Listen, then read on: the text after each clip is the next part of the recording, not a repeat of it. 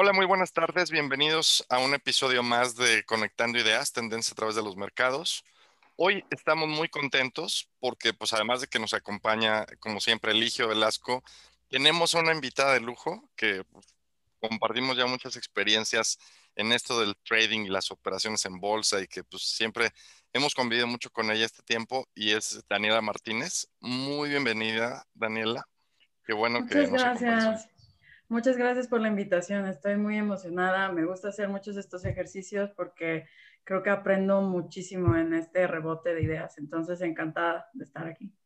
Y además que pues... Eh, la, la, la, idea de este episodio, ¿no? Surgió también como una de las recomendaciones que nos hizo Dani de poder hacer la, la comparación ahí entre los distintos gestores de fondos, ¿no?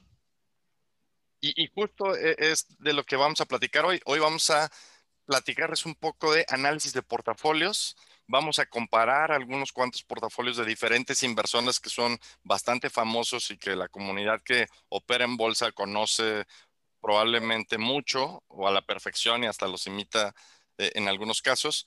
Eh, la idea pues es obviamente ir viéndolos poquito a poco, platicar sobre ellos, eh, analizarlos de una forma ligera y ya después ir haciendo nuestras propias reflexiones. Correcto.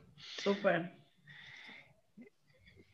Y bueno, pues aquí les, pusimos una lista de más o menos cuáles son los, los inversores principales que, que, vamos a ir abordando durante la sesión. En primer lugar, pues tenemos a una de las más famosas y, y como más conocidas últimamente, ¿no? Que tenemos a Cathy Work y, y, todos sus ARK Investment uh, fondos, los, los ETFs que tiene ella, ¿no? Sus, sus distintos ETFs que tiene. Este, también tenemos a Diego Parrilla con su fondo que se eh, llama Insignia de, Cuadriga. Este, también a Ray Dalio, Lynn Alden, Warren Buffett, Gene Simmons y por último David Swenson. Entonces, bueno, eh, con eso podemos darle el, resumen de, los temas que vamos a abordar y con ello les referimos también a lo que siempre les hacemos hincapié, de que todo lo que abordamos en estos episodios es nada más un contenido de educación y entretenimiento, no hay consejos de, inversión. Todo lo que comentamos aquí pues está basado en nuestras experiencias y pues bueno, cada quien tiene que hacer su, propio análisis ya después de, de, cómo, de cómo hacer su inversión, ¿no? Sobre todo con ayuda de algún experto. Entonces, bueno, empezamos con, con Cathy Wood.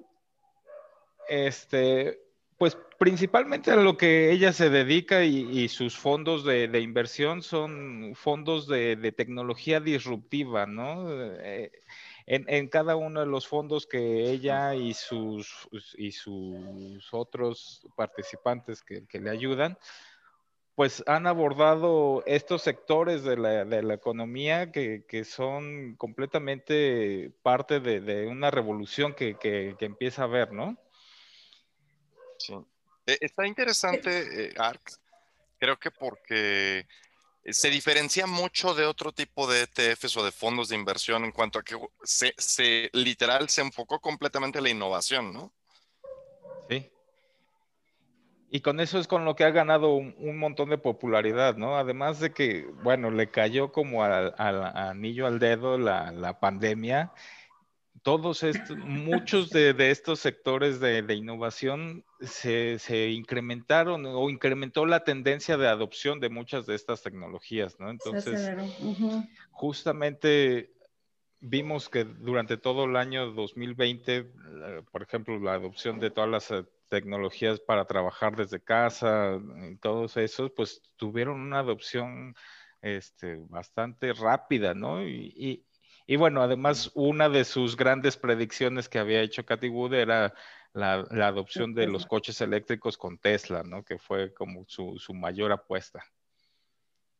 Sí, está padre. Lo, lo que a mí me, me, resalta muchísimo es su horizonte de inversión a cinco años, que de repente como que me vuela la cabeza. Siento que es muy poco tiempo para el tipo de, de tecnología y de innovación y de temas que, que, toca, que a veces, no sé, por ejemplo, cuando habla de, del genoma humano y de la revolución que se va a ocasionar, digo que, que eso como aplicaciones como que todavía no, mi cerebro como que no tiende a digerirlo muy bien, pero lo que le entendía un poco es que ella lo que le está apostando en estos cinco años es que el, el periodo en que se va a abaratar la tecnología, o sea, la forma en cómo se va a abaratar es rapidísimo. Ella ponía como ejemplo que hace 15 años nos tomó de pasar a, 20, a tener 20 robots por 10 mil empleados.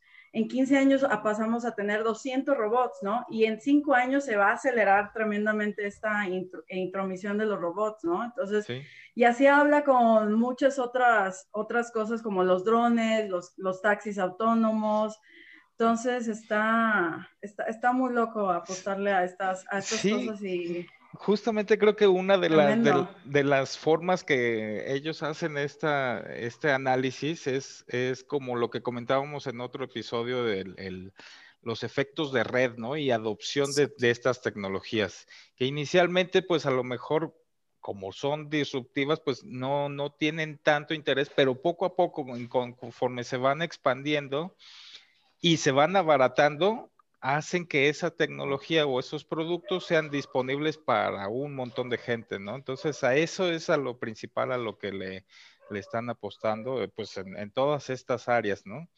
Que la, última, pues, es esta de la exploración espacial, ¿no? Que pues ahora mismo es, es, muy poco, pero se espera que durante los próximos años, además, pues, eh, tenga cada vez más este impacto, ¿no? en, en nuestras vidas ahí añadiendo a los dos puntos que, tanto eh, tú comentas, Dani, como comenta Eligio, creo que es bien interesante cómo de repente sus analistas que publican en Twitter son muy, este, literal, ¿no? Este, públicos en a, publicar cosas y comentar y, muy transparentes, exacto.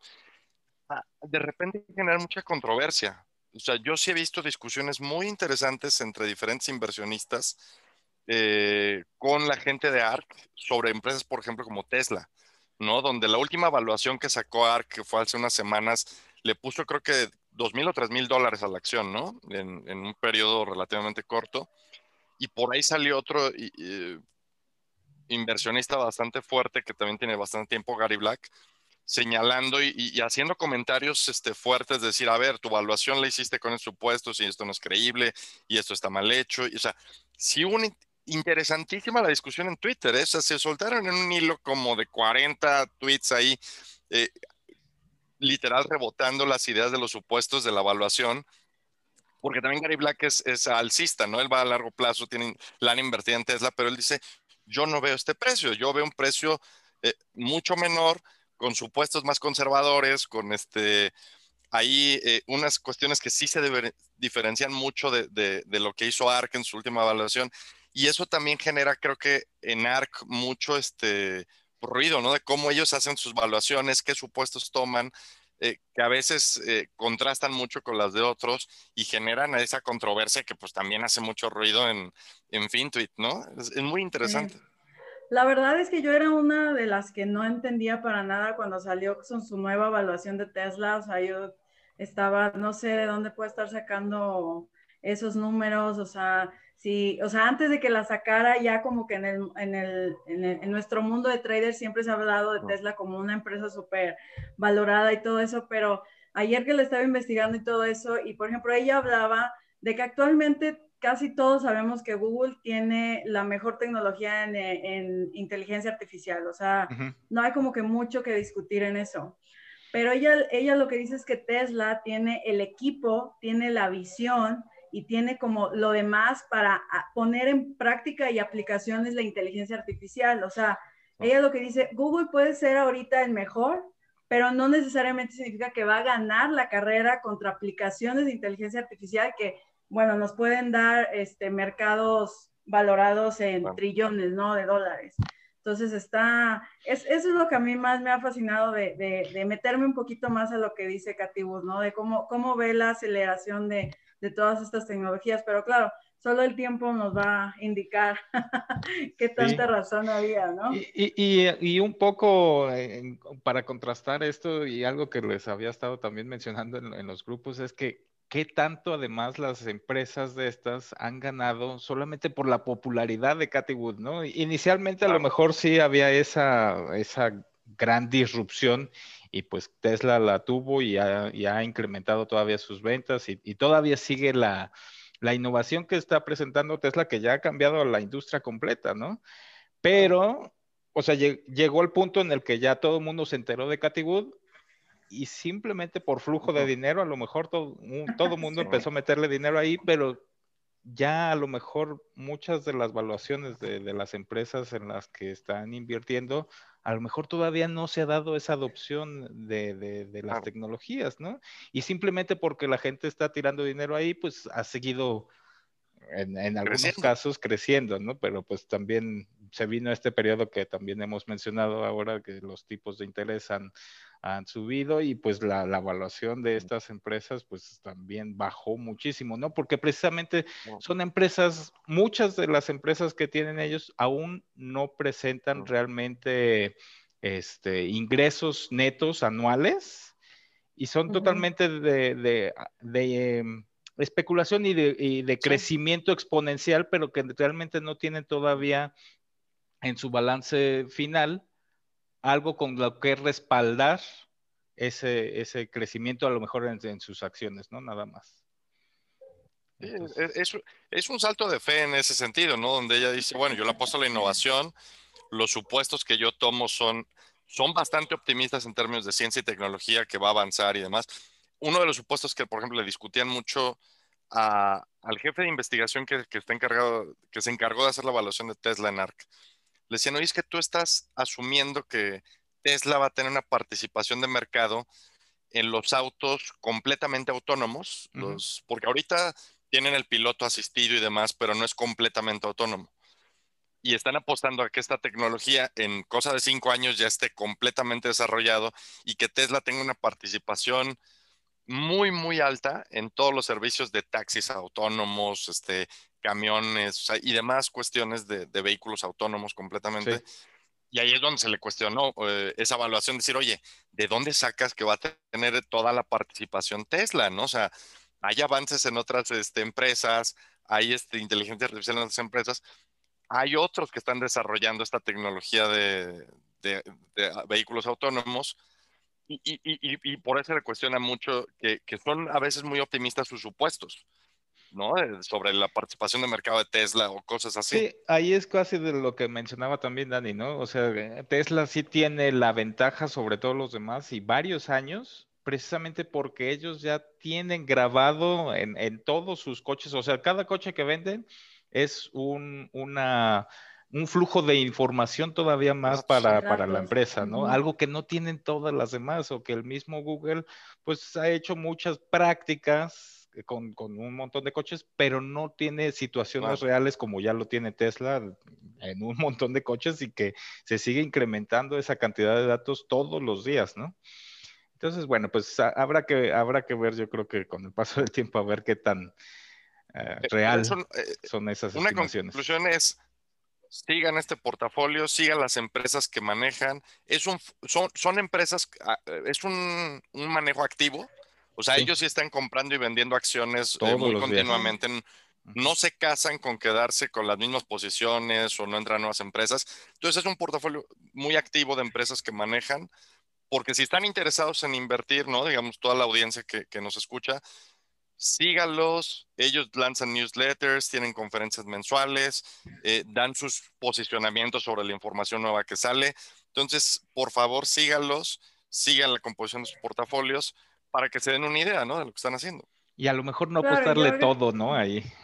Ah, Era lo que iba a agregar, o sea, si le quieres meter un poquito a lo que anda a los ETF, pues a lo mejor meterlo dentro de tu rango de especulación, ¿no? O sea, tienes obviamente todo este otro rango conservador y de balance tu poquito para este, para este ETF, pero la verdad es que sí están haciendo muchísimo trabajo en, en cuestión de investigación, entonces y está muy interesante ponerse a leerlos. Entonces sí, también los invito a que, a que los sigan. Tienen muchísima información libre para todos. Entonces está padre. Sí. Y bueno, ahora este, pasamos un poco al, al, al estilo de, de, gestión de portafolios de Diego Parrilla. ahí yo les puse una, una, gráfica de más o menos de cómo es que él compone su, su portafolio y él mismo se dice que, bueno, él tiene la analogía de que un portafolio en general de, un fondo de gestión de, dinero, pues se debe componer como un equipo de fútbol, ¿no? Nosotros somos los entrenadores, entonces debemos tener nuestra parte que es el portero, los defensas, los medios y los delanteros, que son así como que los que más van a avanzar, ¿no? Entonces él dice que su portafolio es el portero, ¿no? no él no, no busca realmente ganar, sino nada más este, disminuir las pérdidas, ¿no? Con, porque él se dice que es el portero, ¿no? Tal cual. Entonces, bueno, pensando en esa parte, él, su, su portafolio es totalmente defensivo. No, no busca realmente ganar dinero, sino perder lo menos posible dentro de, de sus este, estrategias, ¿no? Y, bueno, pues aquí vemos, ¿no? Que, casi todo lo tiene en, la gran parte de su portafolio lo tiene en posiciones alcistas de, oro, no tiene nada de, shorts ni, ni, apalancamiento en esas posiciones. Y luego un, entre 20 y 30% de su portafolio además también lo mete en fondos de, de deuda que pues también son activos bastante defensivos y, casi estáticos de, deuda estadounidense. además.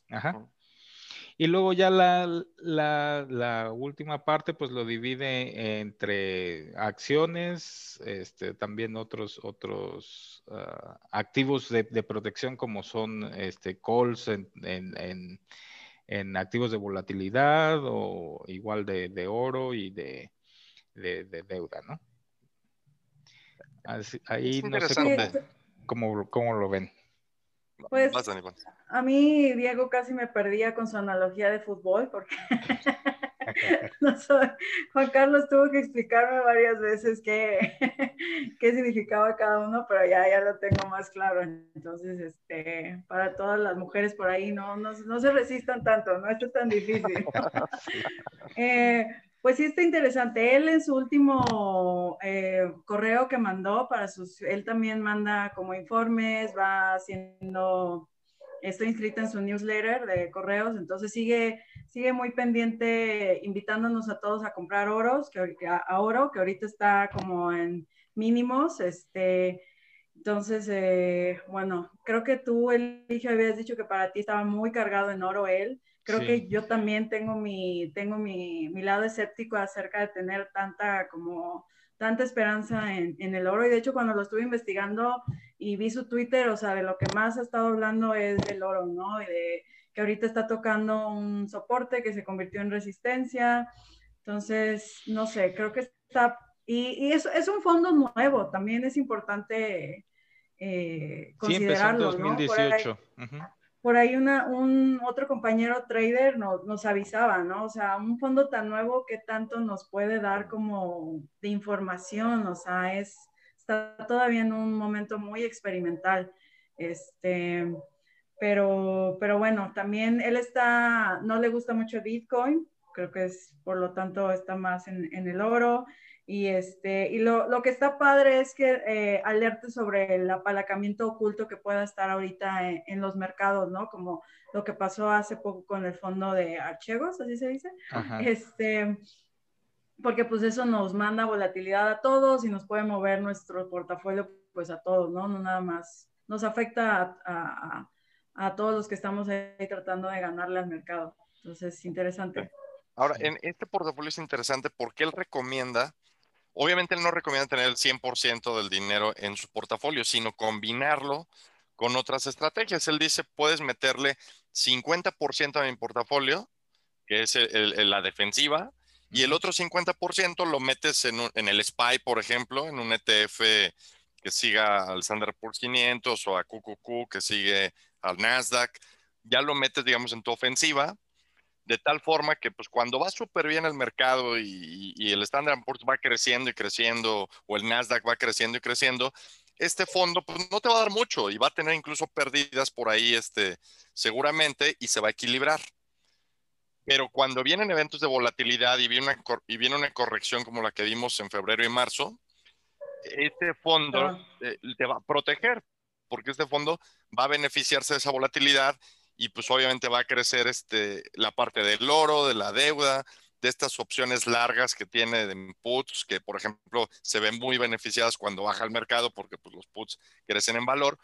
Y esa mezcla es la que te va a generar un rendimiento combinado decente, ¿no? esa es la idea que él tiene, es decir, combínalo, yo como tu defensiva y tú ya, tu ofensiva, este, pues ahora sí que invierte lo que más te guste, que veas que está creciendo y demás, ¿no? Él hace supuestos normalmente y te pone ahí combinaciones con el SPY, que es lo que él maneja mucho en sus presentaciones.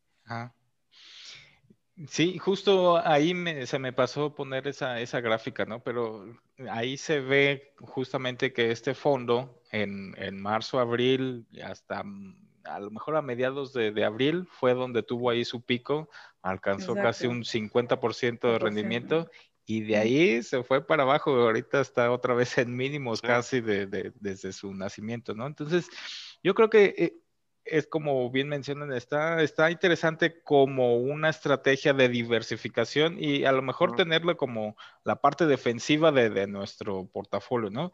Y la otra parte interesante es ver en qué momento se hacen esos rebalanceos, ¿no? Porque si te quedas con el 50% de tu portafolio en esto, pues a lo mejor el 50% de tu portafolio va a estar perdiendo dinero eh, una gran parte, ¿no? Entonces, este...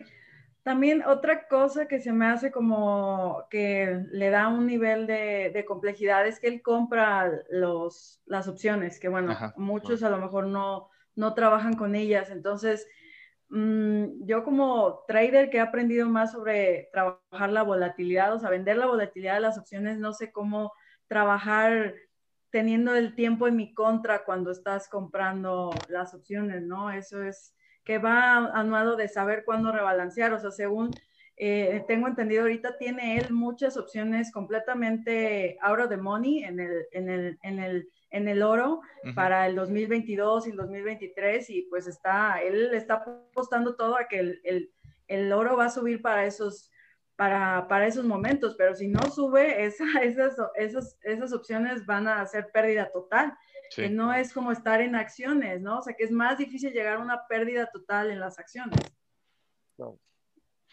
Así es. Bueno, pues este pasamos al, siguiente al siguiente portafolio. Este, ah, mi favorito. Rey Dalio, ¿no? Que bueno, es uno de los gestores de, fondos de dinero pues más grandes del mundo y pues bastante conocido por, por muchos, ¿no? Aquí, bueno, esta es una de las, de las gráficas que habíamos presentado en, alguna de las otras sesiones. Y bueno, él principalmente se, enfoca en el análisis macroeconómico, ¿no? También haciendo relación entre, entre las diferentes cosas que están pasando al mismo tiempo en el mundo y, tal cual como lo dice, no solamente se enfoca en acciones de Estados Unidos, sino también trata de, participar en el resto del mundo y pues así tener ese, ese portafolio balanceado entre, entre muchas cosas, ¿no? ¿Cómo lo ven ustedes? Sí, y está padre que él, al final lo que te da a entender es que es imposible saber cuándo va a llegar la inflación mayor o cuándo va a haber deflación, cuándo va a estar el crecimiento económico, cuándo va a haber decrecimiento. Entonces, lo importante es estar como tener resistencias en cualquiera, en cualquiera de estos escenarios, ¿no? Me gusta que históricamente tiene, cuando han sido las crisis, tiene unas pérdidas muy controlables, o sea, muy manejables y se ha recuperado bastante rápido después de, después de la crisis. Entonces, eh, que en promedio sea el 7%, creo que igual ya con un poquito más de conocimientos que pueda ir adquiriendo uno como trader, podría darle un poquito más de, rendimiento, pero está padre tener esa base, ¿no? y está muy sencilla, me parece. Sí. Ahora es interesante que, que Ray Dalio, aquí al menos en esta gráfica podemos ver que e, él no es de los que está apostándole tanto a estas empresas growth especulativas. Si vemos en todas sus este, diferentes portafolio combinaciones, él no tiene por ahí empresas grow tanto, ¿no? Como, como ARC, ¿no? Por ejemplo. E, es más de vámonos a real estate, a equities de empresas desarrolladas, a treasuries, a bonos protegidos de inflación, a oro, a commodities, eh, pero, pero más o menos hace combinaciones parecidas en, diferente volumen, obviamente, e importancia, pero por ejemplo, él, él, no se mete mucho con estas empresas especulativas. Trata de ahí minimizar un poco su exposición. Todo lo contrario a ARC, ¿no? Entonces, justo para que, que, que se vea la diferencia y estilos de inversión que tienen eh, estos inversionistas que son muy buenos además, ¿no? Todos han tenido buenos rendimientos, les dan este para minimizar pérdidas sus combinaciones y demás. Entonces está, está bien interesante. Sí. Ahora, yo creo que también una, perdón, una diferencia sería lo de que Katy Gus tiene un trading más activo, ¿no? Ahorita era lo que mencionábamos. Y la, la, idea de Rey Dalío cuando nos presenta este de All Weather Portafolio, pues es que no tengamos que ser tan activos para mantenerlo. Exacto, sí, ese es tal cual así a, más largo plazo, ¿no? Y, algo también que, mencionar de Rey Dalio, el año pasado ah, en, en, su reunión de Davos había dicho, ¿no? Que, estar en cash era como tirarlo a la basura, ¿no? Y ahora recientemente, hace unas semanas, también dijo que invertir en, bonos de deuda de Estados Unidos también era como no hacer nada, ¿no? Entonces, bueno, son, son parte de las, de las visiones y estrategias que, van cambiando y evolucionando con el tiempo, ¿no? Entonces, bueno, también a, mencionar eso. Y, y, y, cómo reemplazar, o sea, en estas estrategias, la parte de los bonos ¿con qué lo reemplazas, no? En, este mundo en el que vivimos, donde los, los rendimientos o los dividendos que nos dan esas, esos bonos de deuda tan bajos, pues cómo, cómo hacer para reemplazar esa parte del portafolio y, con qué, con qué activos, ¿no? Eso, eso estaría interesante ver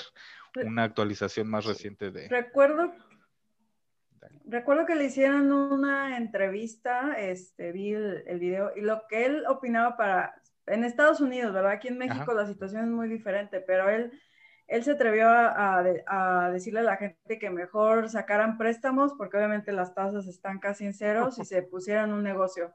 O sea, fue lo que, lo que estaba recomendando, pero les digo, para el caso de Estados Unidos, ¿no? Y obviamente pues allá también necesitan ahorita empujarle a la economía a todo lo que da y pues el nivel de emprendimiento que hay en Estados Unidos pues también es muy diferente al que tenemos aquí en México, ¿no?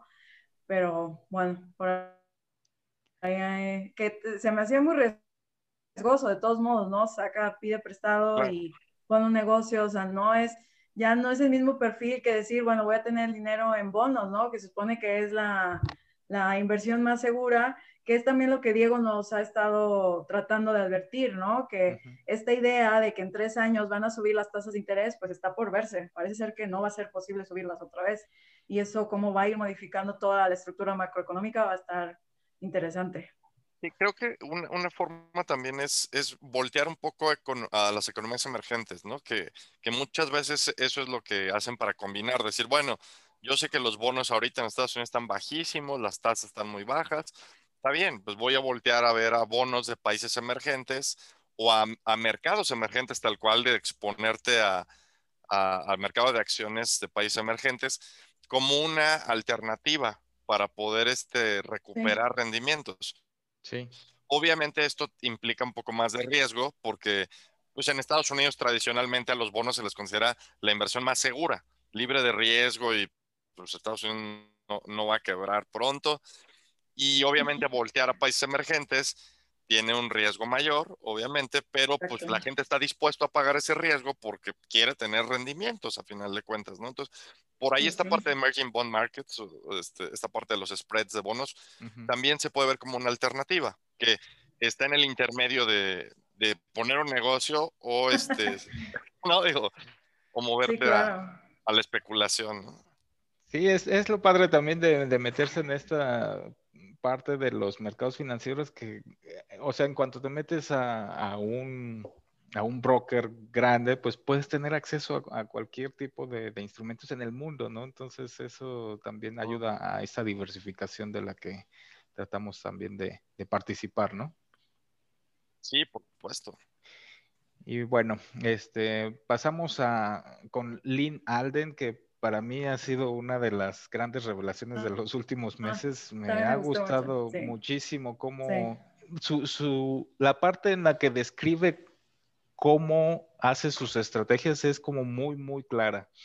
Y, además también es súper transparente, ¿no? Cada mes manda estos newsletters donde hace el disclosure o pone públicamente cuál es su portafolio, cuáles son los cambios que ha hecho y por qué se pone hacia una parte y hacia otra, ¿no? Entonces yo lo que veo, además de, una de las partes más grandes de su portafolio son acciones que tienen dividendos altos.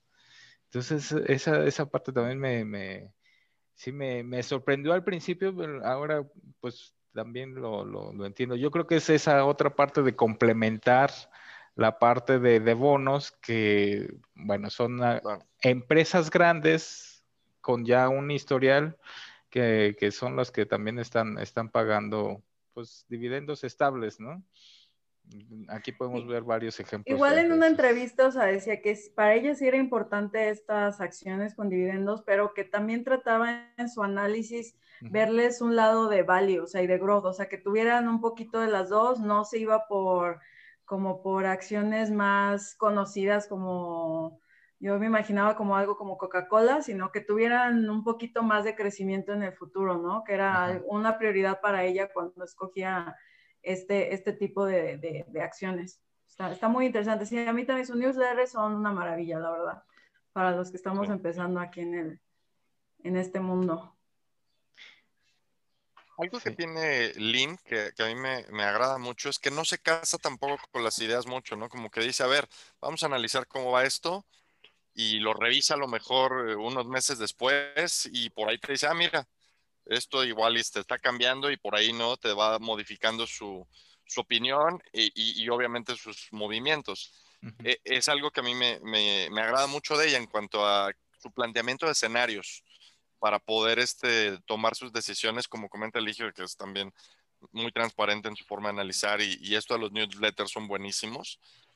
Y, pero eso sí, mantiene su core, ¿no? De, de cómo está estructurado el portafolio Aquí creo que lo único que no aparece, que también ella tiene, pero obviamente no es de bolsa de valores, es este Bitcoin, su Bitcoin su tenencia de Bitcoin y, que ella sí le apuesta fuerte también.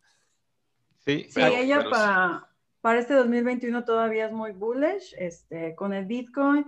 Está, lo que encontré también interesante es que igual que Rey Dalío eh, se metió a mercados emergentes como en plan para encarar este 2021, este, lo de las materias primas, pues comentaba ella que está más bullish en plata que en oro, que sería como un poco contrario con Diego Parrilla. Eh, en uranio también está muy bullish, imagino que ahí se ven como a lo mejor en los commodities, ¿no? Pero que ella se le hace más, este, pues mejor entrar en lo que es para estar expuesta a las materias primas más desde el sector de transporte de las materias y desde los productores. Imagino que ya, que porque tienden a ser menos sensibles a la volatilidad, me imagino, de los, de los precios de la commodity. Sí, no, y además, pues las tendencias que también estamos viendo, ¿no? Si hay esta reforma completamente en Estados Unidos por adoptar las, las, tecnologías renovables y todo eso, pues va a haber un montón de, o sea, de, crecimiento económico en, esas empresas de, de, recursos naturales, ¿no? tal cual los, los commodities. Y, bueno, en, el análisis que hacía de este que, hace con M1 Finance, es uno de los, de los brokers que ella usa, decía que no tiene ahí disponible eh, invertir directamente en Bitcoin, entonces lo hacía a través de micro, MicroStrategy, ¿no? Y que conforma parte de su, este, de su parte del, portafolio que es de, de empresas de crecimiento, ¿no? Que bueno, pues ahí tiene Alibaba, eh, JD, que también es China, Facebook, Amazon, Adobe. Adobe puso ahí un, análisis bastante interesante que también decía que lo había tenido durante cierto tiempo y luego que al final de 2020, cuando ella dijo, bueno, ya está un poco caro, lo, vendió y que ahora después del ajuste, después de, la subida de los tipos de interés, volvió a entrar otra vez ahí, ¿no? Entonces, ella también hace ese análisis macroeconómico y, se va basando en, esos cambios, ¿no? Esa, aprovecha el, los, los trimestres para hacer su, su, rebalanceo también de su, de su portafolio. Esa parte me, me parece muy interesante. Sí, Algo que la diferencia creo que es esa parte macroeconómica, por ejemplo, de ARC. O sea, el LIN se mete mucho al aspecto macroeconómico, tasas de interés, crecimiento, inflación. O sea, sí te analiza muy bien la parte macroeconómica en sus newsletters para explicar sus movimientos. Sí, y de una forma muy sencilla, sí ha sido, este, creo que también del newsletter lo que me llamó la atención fue cómo al hacer varias comparaciones, o sea, mencionó como Apple, mencionó Adobe, mencionó otros, este, creo que algún banco, pero para llegar a la conclusión de que ahorita este año el, no se trata de que no, pues me voy a ir nada más a empresas de value porque growth ya se terminó su momento de gloria, sino que puede haber valor en cualquiera de los dos, este, eh, de los dos este, momentos, ¿no? De las dos características, ¿no? Que, que había que buscarlo, ¿no? Que, y que esto se debía más que nada por el, la euforia y la depresión que pasamos el año pasado, ¿no? En el todo el todo el, mercado se la pasó como reajustando los precios de muchas empresas individuales y pues esto ocasionó como que no sea tan fácil ahorita decir, no, pues ahorita voy a poner mi portafolio más cargado en value y dejo growth, no, podemos encontrar valor de los dos lados y eso está, está padre, ¿no? Tomarlo en cuenta. Sí, sí, sí, estos rebalanceos que hemos tenido en los últimos meses, la verdad es que nos han dado también un montón de oportunidades, ¿no? Pero obviamente hay que, hay que ver el momento adecuado de, hacer el rebalanceo, porque si no puedes caer en el momento en el que ya está en el máximo y otra vez te toca completamente el, lado contrario, ¿no? Eso es interesante.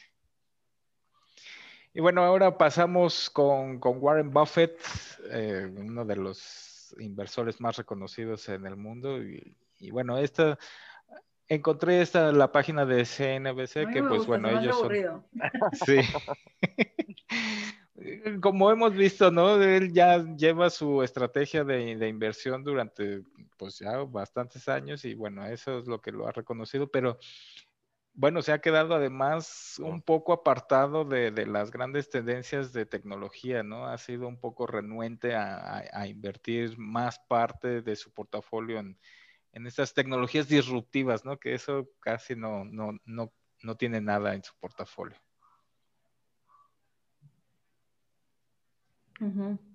Poquito a poco entrado, como que ha empezado a delegar más ya en, en pues obviamente en la institución, en Berkshire Hathaway, un poco estas decisiones, ¿no? Por ejemplo, trae Snowflake, ¿no? Es de los que entró luego, luego Snowflake cuando empezó a cotizar. Este, pero obviamente, pues, eh, yo creo que su participación es, entra con cuidado, ¿no? No, no, no se atasca, ¿no? Así como, y hay varios que ven la IPO y órale, vámonos. Mencionaban en uno de los grupos, ¿no? que también hasta Charlie Munger eh, puso una gran parte de su portafolio ahora en, en Alibaba, ¿no? Bueno, eso es algo, algo nuevo. Y arriesgado, ¿no? Porque siempre tienes el factor China, ¿no? Del gobierno chino que por ahí no le gusta que hagas algo y te dice algo y te puede ahí destruir, ¿no? sí. Pero e, es, algo interesante. O sea, Warren Buffett hay que platicarlo. Es, es alguien que tiene una estrategia de valor, ¿no? Ese eh, de los abuelos, de padres del value investing, ¿no? De la inversión en valor, que él más que estar viendo el mercado en términos de si trae momentum, si eh, trae ahorita baja o alta volatilidad, no, él, se dedica a revisar el valor intrínseco de las empresas, a revisar sus estados financieros, a revisar su flujo libre de caja, a revisar su salud financiera en términos de deuda a corto plazo y largo plazo, eh, sus perspectivas de crecimiento, o sea, sí se ve, se dedica, siempre se ha dedicado a revisar los estados financieros de las empresas para ver cuánto flujo libre de caja descontado pueden generar y ahí evaluar el precio de estas empresas y compararlo contra el precio de mercado. ¿no? O sea, él, calcula un valor teórico a partir de los estados financieros y sus perspectivas, lo, lo, compara contra el valor de mercado que tiene actualmente y ahí es donde él ve, ¿no? Esta empresa está subvaluada, tiene un valor mucho mayor a lo que el mercado le está, le está dando y es ah. donde hace sus decisiones de inversión, ¿no? Eh, y ellos también compran empresas en crisis, que luego dicen, ah, esta empresa puede hacerse un spin y, otra vez crecer, pues lo hace, ¿no? Eso lo hizo con esta famosa aseguradora, ¿no? Que me parece Geico, creo que es. Sí, es ya completamente suya. Ajá. Ajá, y, la, vio como que estaba en crisis y dijo, pues órale, ¿no? Se le puede dar ahí un, un, giro a la empresa y que valga. Entonces, él es muy dado a ese tipo de inversiones que son más de leer, de mucha lectura, de estar revisando qué sucede, de estar averiguando. Él incluso en alguno de sus libros eh, se señala que él se iba a visitar las empresas, ¿no? Y a platicar con los administradores y con la gente. Y, cuando era más joven, pues se iba a pasear, ¿no? Para ver qué decía la gente, ¿no? De la empresa, qué se platicaba, para darse cuenta de ese aspecto cualitativo ¿no? De, las empresas, además del financiero. Entonces, es, es un cuate que sí tienen estrategias a, lo mejor más conservadoras para eh, ¿no? En el sentido de cómo analiza las cosas, pero que ha sido consistentemente una empresa ganadora, ¿no? Berkshire Hathaway, eh, pues ha aumentado su valor a lo largo del tiempo y que obviamente son eh, acciones patrimoniales, ¿no? Cuando la gente compra Berkshire Hathaway como, como acción, pues es patrimonial para quedártela ahí 20 años o 30 años por el tipo de administración que, ellos manejan. Yo aquí tengo una duda, chicos, ahorita me estoy acordando. ¿Por qué Warren Buffett sería a través de acciones, o sea, con su empresa, y Cathy Woods a través de ETFs? O sea, nada más es una cuestión de estilo o si hay como eh, ventaja competitiva que le dé una y otra opción. La verdad es que no, no tengo ni idea, o no sé si sea relevante eso, pero me causó mucho ruido cuando los estaba leyendo. La verdad es que no lo sé. ¿eh? Es una buena pregunta, yo no la sé. Berkshire uh, en, en, sí es un conglomerado de, de, de de empresas. Eh, principalmente a, lo que él se dedica es a, la, hacer aseguradoras. Eh, o sea, el, core de su, de su empresa es, son aseguradoras, ¿no? Entonces, como aseguradoras, ah, tienen que hacer parte de, su inversión en, empresas, ¿no? Pues es, es una, una, gran parte de, lo que, de lo que tienen que invertir. Entonces, bueno, supongo que eso es lo principal de por qué no, no, no hace un ETF Mm. es, nada más su, empresa, ¿no? Sí, claro. Sí, son modelos de negocios diferentes. Pero la ventaja fiscal yo, yo no la sé, o sea, creo que debería ser igual en términos de tus ganancias por dividendos te las cobran, este, si vendes el título después de un año te cobran diferente que si lo vendes antes de un año, o sea, ahí la verdad no sé, pero no conozco tanto la parte fiscal en Estados Unidos como para decir, en esto se diferencian de tener un ETF o tener la acción de Berkshire Hathaway, la verdad no sé. Sí, lo que dice Eligio tiene todo el sentido, ¿no? De, pues es, un, es, un, es un conglomerado de empresas, ¿no? Que algunas sí las controla, porque de hecho en, el newsletter anual. Tiene el 26% de, de, de, todo el valor de la empresa, entonces él toma decisiones además de cómo, cómo se va a comportar la, la claro, ah, sí, sí, sí. Pero eh, esto lo puedes ver en el newsletter anual, porque él de hecho cuando desglosa todo lo que van a dar de, o sea, bueno, cuánto ha ganado la, la empresa, él, él, te dice, mira, de estas controlamos el 100% y así se desglosa las ganancias, los costos y demás.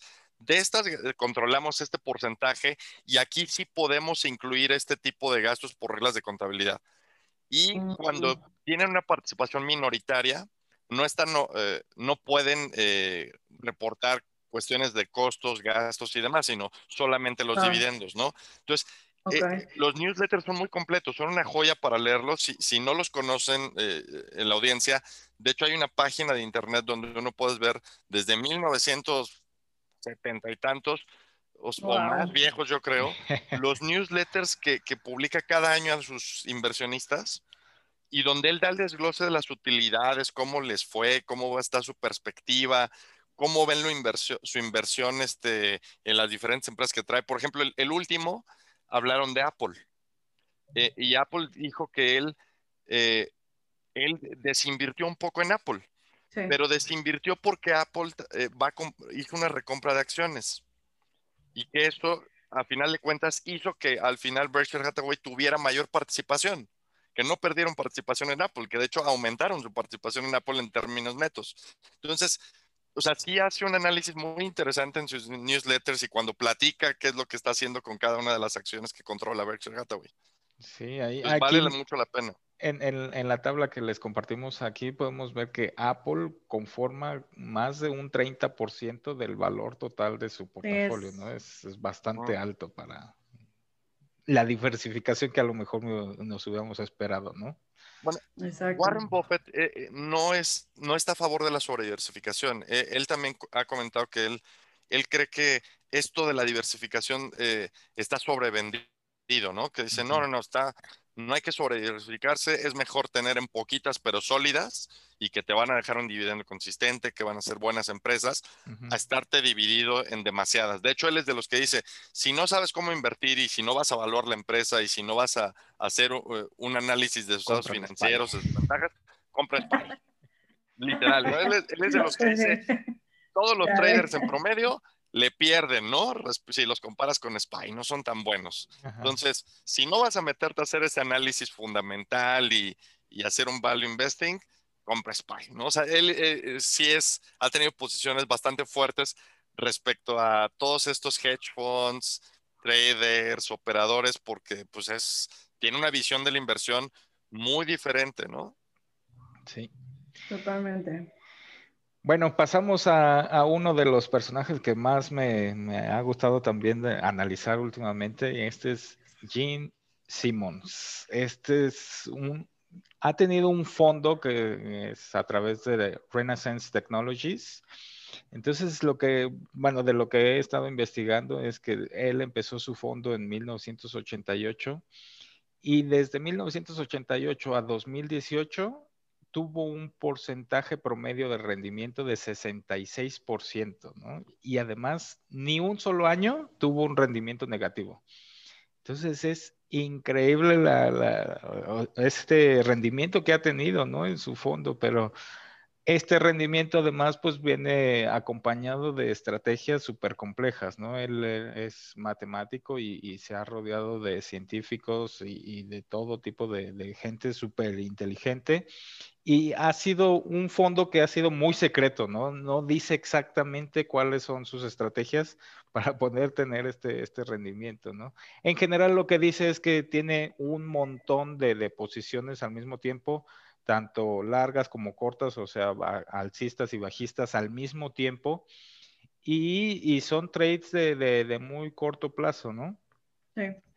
Pero casi siempre, como, como veíamos en la, en la primera imagen, es trata siempre de estar neutral, no, no está ni alcista ni bajista en su portafolio completo, es tratar de estar lo, más neutral posible, ¿no?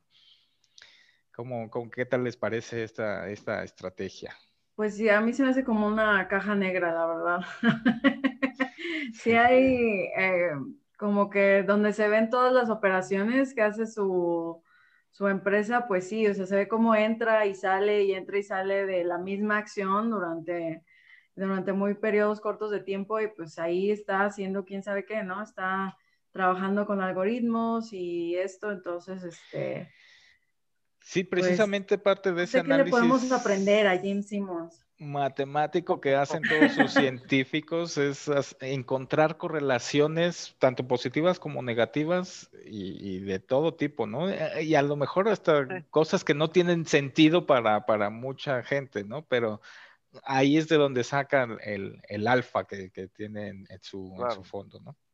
Es algo que, que la mayoría, yo creo que de la gente que está en, el, trading y en la parte de operar en bolsa es lo que buscan. Es decir, a ver, quiero encontrar ese, ese edge, esta colita que a mí me da una ventaja sobre el mercado para obtener rendimiento.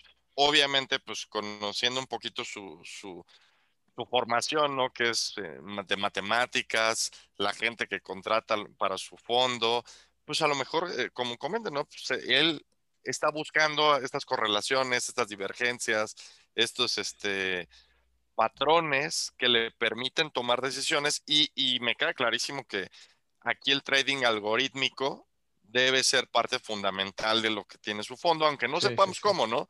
Pero probablemente los algoritmos en, su caso deban ser fundamentales para encontrar estos patrones, estas divergencias que le permiten sacar este. Y, sobre todo son a, muy corto plazo porque precisamente las encuentran ellos, las ponen en, funcionamiento y pues llega un momento donde el mercado es eficiente y más participantes la encuentran y ya desaparece, ¿no?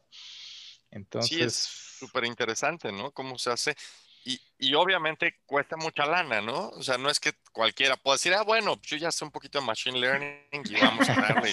no, o sea, tampoco es, digo, si fuera fácil, todo mundo, ya, ya no tendría estos rendimientos porque el mercado ya hubiera eliminado esas este, Exacto, y ahí mucho cuidado con todas esas publicidades, ¿no? Que nos encontramos ahí a veces, no, que nosotros te podamos dar un 1 o 3% de rendimiento diario, ¿no? Porque tenemos nuestro algoritmo mágico que es... No, no, eso... Exacto. Y los mejores fondos lo hacen, ¿no? Exacto. Es de los fondos que más cobran, ¿no? O sea, tiene una, unos feeds carísimos para, para tener tu dinero ahí trabajando. Muy interesante este señor y su trabajo. Ya retirado, por cierto, ya descansando. Sí. pero entonces sí, eh, eh, tengan atención a esto en términos de que sí se puede, o sea, sí hay trading algorítmico, sí hay mucha investigación de estadística y demás, pero no es que cualquiera lo haga. Entonces, cuando lleguen a decirles, no, te ofrecemos el 2% diario y te vamos a dar super rendimientos en cosa de semanas, no, no crean en serio, o sea, es estafa segura. Sí, no, porque justamente lo vemos aquí, ¿no? Esta persona que tiene el, acceso a la mayor información del, mundo casi, podría decirlo, y acceso a todos los mercados y todo eso, ellos logran al 66% anual, ¿no? O sea, si te dicen 2, 3%, es mm, no. ¿De dónde? Corre, corre. Y, diario, ¿no? diario, no, pues una locura. Sí, no, no, no. Entonces, bueno, eso por, por Gene Simmons, que pues bueno, ahí anécdota, ¿no? Y finalmente tenemos a David Swenson, ahí pues bueno, es un, portafolio que, replican en alguna de, la, de los brokers que, que, estuve investigando y bueno, pues este es como una parte también más, más balanceada y que también a lo mejor va cambiando durante el tiempo, pero bueno, este es, este es su portafolio que tiene actualmente, ¿no? Que también tiene este, un 30% de, de acciones en Estados Unidos, un 15% en acciones internacionales, este, mercados emergentes, otra que son los rates que son este, todas las bienes inmuebles, real estate, fondos de, protección de deuda contra la inflación y luego ya otros, otros bonos de, deuda. Aquí les puse algunos stickers de, cómo pudiera estar representado en, ETFs, ¿no? Este queda como un poco más, más sencillo. También de lo que yo había revisado es que eh, se enfocan mucho en que los feeds de los ETFs sean los más baratos, ¿no? Estar, o sea, hacer, bajar ese costo, porque si a veces no nos damos cuenta el costo de, administrar un ETF nos puede quitar un, porcentaje bastante eh, importante de nuestro portafolio. Entonces, eso, está interesante. Eh, el, su promedio de, rendimiento lo trae muy parecido al de Rey Dalío, 6.5, bueno, Rey Dalío un poquito más, pero este en las crisis se ha comportado peor que el de Rey Dalí, o sea, ha bajado más y se ha tardado más en recuperar. Entonces, este, entonces pues supongo que también depende mucho la, las características macroeconómicas que se vayan presentando, ¿no? Sí. Ahora, si lo vemos y comparamos contra el Rey Dalio, este no tiene, por ejemplo, commodities, o no ves aquí metales, o no ves aquí este, cosas que el Rey Dalio sí pone en términos de que se, beneficia mucho el oro o, los commodities de la volatilidad, por ejemplo, ¿no? O se beneficia mucho de, cuando tienes un crecimiento en, la, inflación, eh, o con las economías, que tienes un crecimiento acelerado, pues los commodities se benefician muchísimo de eso, ¿no? Entonces, por ahí esta parte de Ray Dalio, pues creo que eh, toma más en cuenta este ambiente macroeconómico para equilibrar esa parte, ¿no? Totalmente. Así es. Bueno, pues este, ya nada más para finalizar, pues no sé, que, nos, cuenten, a ver, Dani, sus experiencias personales construyendo tu, portafolio, ¿cómo, ¿cómo te ha ido o a qué, a qué aspiras de, uno de estos personajes de los que hemos visto o algún otro que no hayamos mencionado. La hora del balconeo, cara. Ah, ya sé, confesionario, no. Ah. no, eh, um, pues la verdad es que como lo mencioné, el que más me gustó fue el de Rey Dalío. Creo que es algo que quisiera ir construyendo. Yo, uh, bueno, para todo el público, yo tengo apenas un año de experiencia en esto y antes de empezar a estudiar la bolsa y formas de inversión estaba totalmente en cero. Creo que a lo mejor la única persona que conocía antes de, este año era Warren Buffett, ¿no? Fuera de ahí, todos los demás son conocimiento nuevo y que he ido adquiriendo. Entonces, creo que la parte más, este, de mar, que implica más reto es lo de el balanceo, cuando como el timing del, mar, del market que en general se supone que Rey Dalío y estas otras personas te van dando estas directrices para que eso no sea como tan problemático. Entonces, lo que aquí a lo mejor ah, en mi experiencia tengo que generar es un poco más de paciencia para ir viendo los resultados. Y creo que a todos es algo que les puede costar mucho desarrollar la paciencia para ir este, checando, para ir dándole su tiempo de que la, la estrategia funcione. Sí. Eh, por ahí este, su libro, este Taleb mencionaba de que, bueno, o sea, si estamos checando todos los días nuestro, nuestra bolsa, la recompensa negativa por estar viendo más veces cosas, este, números negativos, es peor y entonces eso nos puede conllevar a tomar decisiones precipitadas o aceleradas. Entonces, lo ideal es no estar revisando todos los días la gráfica. Entonces, sobre todo para este tipo de, de estrategias que son a largo plazo, ¿no? Sino, Y hacer las directrices, ir investigando mucho, ir viendo. Rey del Lío, por ejemplo, dice que una vez al año hagas tu rebalanceo, ¿no? Este, por ejemplo, ahora es, es, importante notar que el, el, porcentaje que da de cada cosa va en cuanto al riesgo que implica, que implica cada elemento, ¿no? Por eso es darle un poco más a los bonos que a las acciones, porque las acciones son más volátiles entonces, todo eso son cosas que tenemos que ir aprendiendo todos, pero lo puedes ir haciendo con las directrices y con mucha paciencia. sí, y sobre todo también este, saber medir cómo, cómo está nuestro portafolio, ¿no? Porque si también no, no registramos los porcentajes o el tamaño de cada uno de nuestros activos en el portafolio, pues ahí más o menos es, es difícil poder ver cómo, cómo está, ¿no? Y, y, ahora que mencionas, se me pasó, yo creo que también después a lo mejor puede estar interesante ver cómo está el portafolio de Taleb, ¿no? Que él, ah, lo veo yo así un poco como, como Diego Parrilla, que es más a la defensiva que cualquier otra Totalmente. cosa. Pero bueno, quizás después habrá una oportunidad de, verlo. Tú, Eligio, a ver, platícanos tus experiencias personales, que creo que eres el que más tiempo ha estado aquí este, haciendo trading. Más experiencia casi tres años. Pues he pasado un poco por todo, ¿no? Al principio, pues, de, de, cuando empecé a, a, investigar sobre esto de los portafolios, siempre estaba con que la Fed es el peor enemigo del mundo.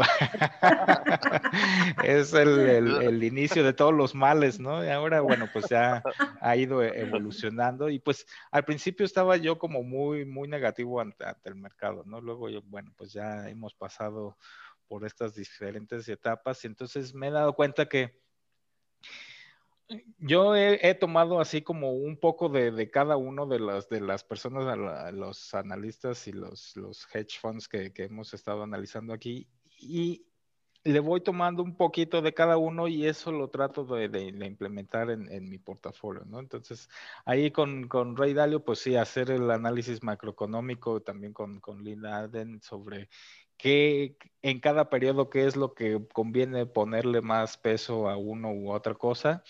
Y sobre todo también este, inicialmente, fíjate, había yo, yo invertido en, en, los fondos de ARC desde el 2018 y no sé, gané ya un 20, 30%, dije, ah, pues ya, es suficiente, ya lo, lo, voy a cobrar, ¿no? Pero si lo hubiera dejado ahí, porque pues además justamente era de esos de, largo plazo, pues ya hubiera tenido mucho más, ¿no?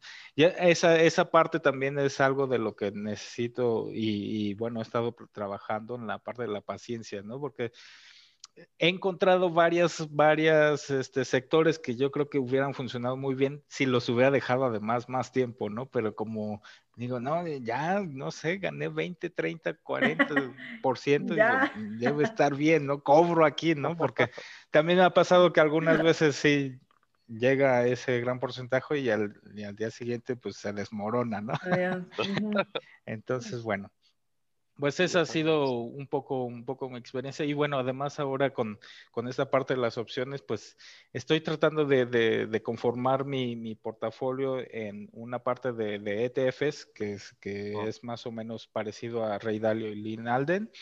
Y luego mi, mi, parte defensiva, a lo mejor con opciones, herramientas también parecidas a lo que hace Diego Parrilla con los calls del VIX y todo lo que me ha tratado todavía de, mm, lo que me ha costado trabajo es ver exactamente qué porcentajes tengo que poner para que realmente funcione como defensa, ¿no? Porque el año pasado además pudimos tener esos calls de VIX, pero no funcionaron tan bien como hubiéramos esperado, ¿no? Precisamente porque no fue el peso suficiente que, que, que debíamos haber tenido. Aún así, pues yo creo que no me, no me fue bastante me, fue bastante bien el, año pasado. Entonces, bueno, ahí, vamos. Yo, creo que estoy en el intermedio de ustedes dos. yo, yo, en estrategias pasivas, yo creo que entré desde, ya tiene más de 10 años y pues, entré por cuestiones de chamba, ¿no? Que te contrataban un, este, literal, un portafolio de inversión pasivo donde te daban como prestación meter tu dinero en, pues, en la bolsa y dices, ah, pues órale, tómalo, ¿no? Y dale, ¿no? Y pues yo nada más había estado de cuenta y ah, pues va bien, ¿no? y, y, ya la parte más activa, pues sí fue igual con menos tiempo. Yo llevaré eh, año y medio, dos años. Y lo mismo, empecé con una cuenta gestionada primero, ¿no? En términos de ver, bueno, que me la gestionen, ¿no? Y ahí ver cómo va el rendimiento. Y por otro lado, yo empiezo a abrir la mía y empiezo a, a moverle, ¿no? Por mi cuenta yo empecé igual primero en, en, acciones diciendo, bueno, vamos a construir un portafolio y ya después le voy empezando a meter a opciones y a jugarle con estrategias más de volatilidad, especulativas y demás. En la parte de portafolio, yo me he cargado más a tecnología. Justo ahorita estaba viendo qué es lo que traigo y prácticamente estoy cargadísimo a tecnología ahora que lo estoy viendo y comparando. O sea, yo sí traigo, mira, es un disclosure, digo, pues cada quien hace su investigación y sus eh, em, inversiones. Yo traigo Facebook, ¿no? Que la compré cuando todavía estaba eh, a buen precio de la corrección que tuvo el año pasado. Yo compré Russell, que, que le platicaba Eligio hace ratito. De, el Russell lo compré cuando ya eh, Spy y el QQQ estaban ya subiendo y traían una subida y Russell estaba ahí rezagadón, no quería jalar. Dije, bueno, pues compro este porque todavía está a buen precio, ¿no? En algún momento jalará. Y pues sí, a partir de diciembre, enero de este año empezó ya a tomar velocidad. Entonces traigo por ahí un poco de, de, de, Russell desde hace, lo traigo arrastrando desde hace meses y lo veía con sufrimiento. Yo era de los que habría sido esta que no crece, ya va otra vez. Y, ya este año dije, ay, por fin ya creció. Traigo, por ejemplo, Disney, lo agarré baratísimo. Igual, pues, estaban los parques cerrados, este, no había pues todo lo que vende Disney de hoteles, cruceros. Y dije, bueno, vamos a agarrar Disney, no creo que quiebre me fui recio con Disney también. Yo sí traía ganas de comprar Apple, entonces sí busqué también una entrada cuando tuvo corrección después de su split. Eh, yo soy bastante eh, loco en esto, creo que sí tengo un perfil de riesgo ahí que de repente no le mido bien, porque yo sí traté de entrar a estos este, SPACs, ¿no? Y y estas empresas que directo. Entonces yo compré Palantir, yo soy de los, de los que dije, yo me voy con Palantir, la empresa es buena, me puse a leerla, me gustó, dije, vámonos. Compré y me ha ido bien, no puedo negar que me ha ido muy bien con esa, pero me ha ido muy mal con otra, del también que entré igual, le dije, este es un SPAC que está bueno, y dije, órale, leí, vi, y entré carísimo, entré, que se llama Hylion, que es de camiones, este, trailers de estos de carga, eh, eléctricos. Eh, y pues me he ido pésimo. Ahí sí he perdido y perdido y perdido y he estado promediando y promediando y promediando y todavía le tengo fe. O sea, yo sé que suena raro. Ya varios me han dicho, ya vende eso, ¿no? Ya sácale el dinero ahí, mételo en otra cosa y ganas con otro. y yo le tengo fe, o sea, sí reviso la página, me meto, veo, veo los planes, este, acaban de hacer un acuerdo con una cervecera muy grande para ver, eh, ya empezar a, a, surtir, digo, bueno, no sé, o sea, porque, porque en estos meses que yo invertí en esta, Nicola estaba, este, uff, no hombre, en la boca de todo, subiendo, yo dije, no, pues esta, esta al ratito sube, ¿no? Y nunca subió. Pero a diferencia de Nicola, no ha tenido escándalos es una empresa que se ha manejado de muy bajo perfil. Todavía no. Pero igual y si es como totalmente especulativa y de growth, pues hay que darle cinco años, ¿no? Sí, como es de growth. Ya tenemos yo, ahí como una referencia. Yo la vigilo en términos de ver justo esto de los escándalos, ¿no? Buscándole escándalos, a ver qué están, si dicen alguna mentira o algo.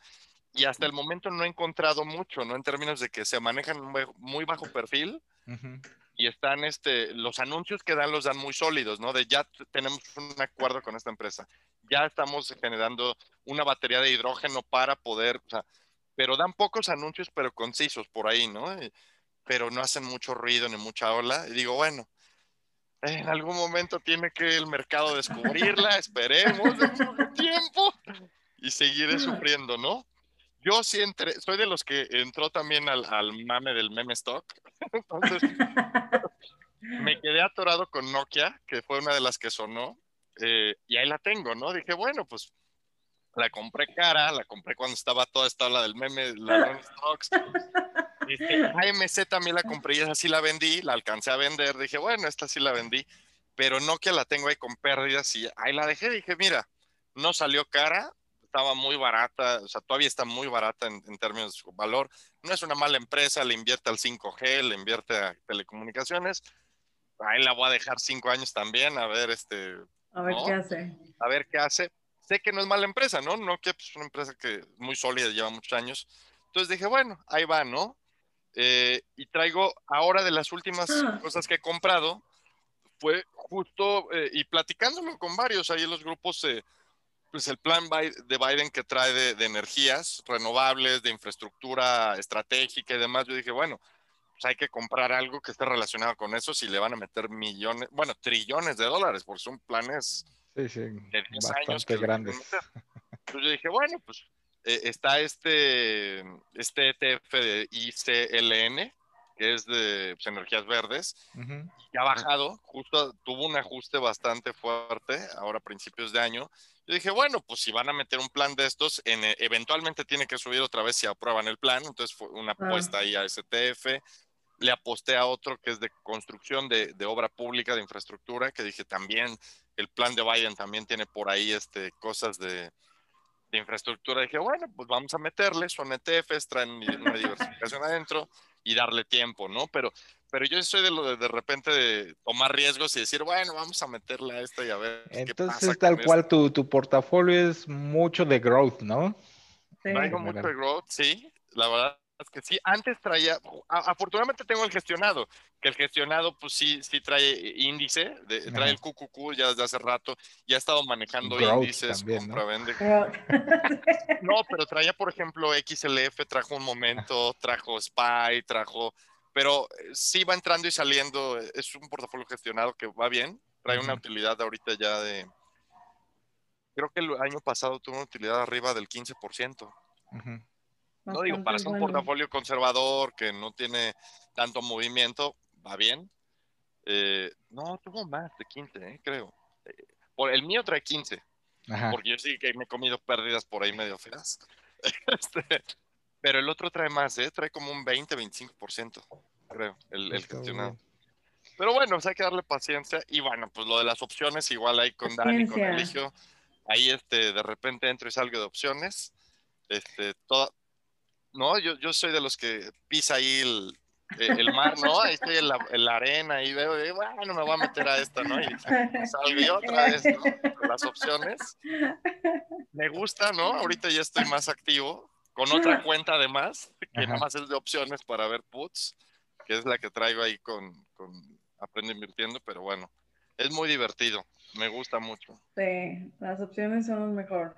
Sí, sí, sí son muy divertidas. Sí, Mucha diversidad te dan, ¿no? Exacto. está, bastante bien. Y pues sí, yo también ahí he participado en muchas de estas especulativas y algunas SPACs, pero yo sí trato nada más de entrar y salir lo más rápido posible. Eso sí. Hay una que por, falta de paciencia no fue bien. Lo tengo que decir que es. Perdón, perdón. No, no, nada más decir que, sí, si participo en alguna de estas, que sea el, porcentaje más pequeño de mi cartera, que no pase a lo mejor de un 5% de, de todo eso, ¿no? Porque precisamente como son especulativas, yo las veo las más peligrosas, entonces sí, si de repente se va a hacer o pierde todo su valor, pues que sea lo mínimo de, de mi cartera, ¿no? Totalmente. fue mal con Miniso por ser, pero ella, ellos sí fueron IPO, sí fue una oferta pública. Y yo la compré a súper buen precio y por impaciente la vendí. Literal, ¿eh? Yo dije, no, porque estaba ahí, ahí flotando y no se movía y bajaba y subía y lateral. Dije, no, esto no, no. Y por impaciente, ¿no? Porque la compré a menos de 20 dólares. Ajá y de repente llegó a subir a 30 y yo ya la había vendido y dije, no es posible. Ese es el gran mensaje, paciencia, paciencia, chicos. Así es. Bueno, pues no sé, este comentarios ya para cerrar eh, la sesión de hoy. Dani. No. Muchas gracias por invitarme, me divertí mucho. qué bueno que nos acompañaste y, a sugerir más temas, ¿eh? Si además también alguien quiere participar con nosotros, háganoslo saber y pues bueno, nos organizamos. Claro. ¿Algo más por tu parte, Juan Carlos? Sí. No, muchas gracias por escucharnos hoy y por obviamente la presencia de Dani. Creo que buenísimo para estar ahí contrastando lo de los portafolios y platicando las experiencias. Eh, nunca, nunca dejen de leer. Esa es la principal, creo que, recomendación. Cuando están invirtiendo, tienen que acostumbrarse a leer, ¿no? Leer noticias financieras, económicas, leer este, eventos incluso que no tienen que ver con economía directamente. La pandemia es el gran ejemplo, ¿no? Que nos vino a enseñar que un bichito nos deshizo ahí muchas, muchas cosas en términos de la vida, eh, ¿no? Eh, y lean, ¿no? Libros como los de Taleb, libros como este, los de Warren Buffett. entre más lean eh, sobre temas diversos, pueden aprender cosas que les van a servir para operar, ¿no? O sea, y preguntar, no quedarse aislados. La parte de operación de mercados, eh, en términos de portafolios, entre más puedas rebotar ideas y contrastar tus tesis y que alguien a lo mejor te diga, oye, ¿no has considerado esto?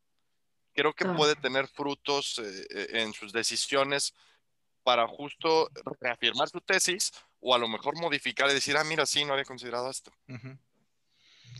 Así es, es parece súper interesante, ¿no? También cómo, cómo hay todas estas estrategias de diversificación de portafolios. Cada quien hace ahí su, su portafolio de forma distinta, pero bueno, ahí por lo menos se ven estas distintas áreas en las que se pueden eh, involucrar, ¿no? Para que también este, tomar en cuenta que esa, a veces caemos en esa falsa diversificación que nada más por tener quién sabe cuántas acciones queremos que estamos diversificados, pero realmente estamos en un sector, ¿no? Y, a lo mejor cuando hay alguna crisis, pues todo se va para abajo al mismo tiempo, ¿no?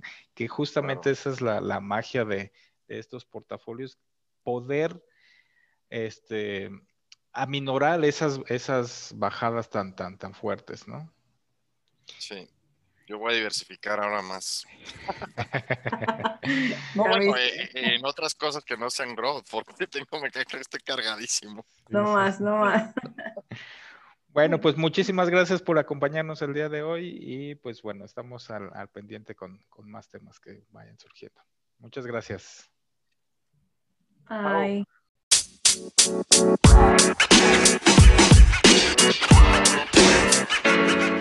man. You know, man.